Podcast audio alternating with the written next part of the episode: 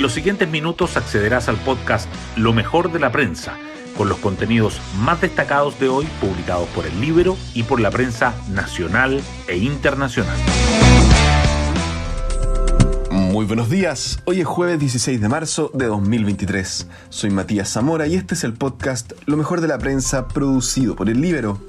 Si el gobierno esperaba que esta semana estuviera marcada por un nuevo comienzo tras cumplir un año en el poder y hacer un ajuste en el gabinete, eso aún no ha ocurrido, o al menos no se ha notado. El impas con carabineros en medio del asesinato de uno de sus funcionarios se trató de resarcir ayer con el anuncio de la urgencia de 16 proyectos sobre seguridad que se encuentran en trámite legislativo. En paralelo, en el proceso constitucional, ayer se zanjó en el pleno de la comisión experta el índice de la propuesta de Carta Magna, y la oposición no logró los votos necesarios para que las Fuerzas Armadas de Orden y Seguridad tuvieran su propio capítulo como si ocurre en la constitución actual. La prensa lo califica como la primera medición de fuerzas, y en este caso el triunfo se lo llevó el oficialismo. Hoy destacamos de la prensa.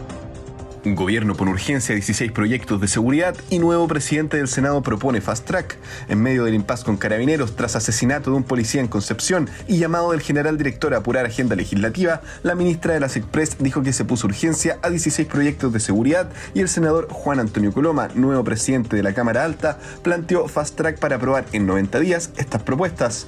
Además, pronto ingresará al Congreso iniciativa sobre reglamentación del uso de la fuerza.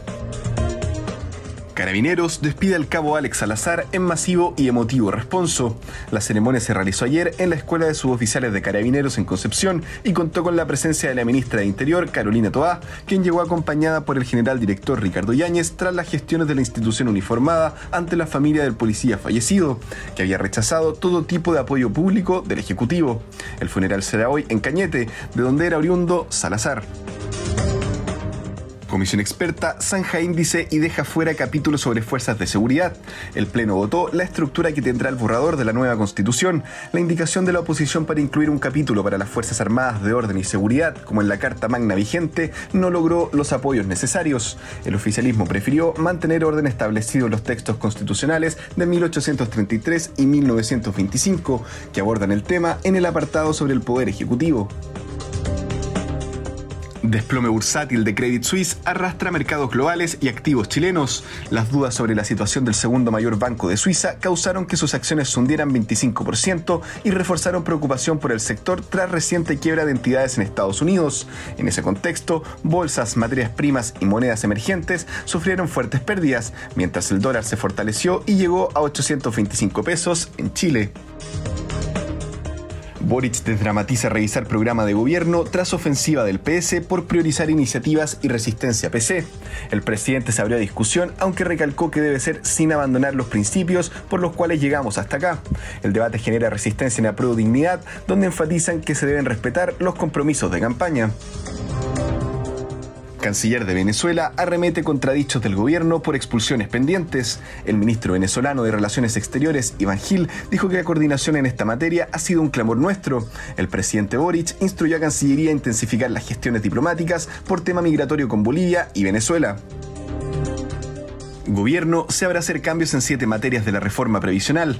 En una presentación realizada ante Mesa Técnica, el Ejecutivo numeró siete puntos en los cuales hay espacio para perfeccionamiento, incluyendo el 6% de cotización extra, el rol del ente público de inversiones y la libertad de elección para los afiliados. Y el Libero publica, Aucan Wilcamán propone un gobierno provisional mapuche en el comienzo del nuevo proceso constituyente. Y nos vamos con el postre del día. La Roja ya conoce su ruta para el Mundial del 2026. La Conmebol oficializó el calendario de la próxima eliminatoria. Será el mismo que usó para Qatar 2022, por lo que Chile debutará visitando Uruguay en septiembre de este año. La diferencia será que la región tiene dos cupos más. Yo me despido, que tengan un excelente día y será hasta una nueva edición del podcast Lo mejor de la prensa.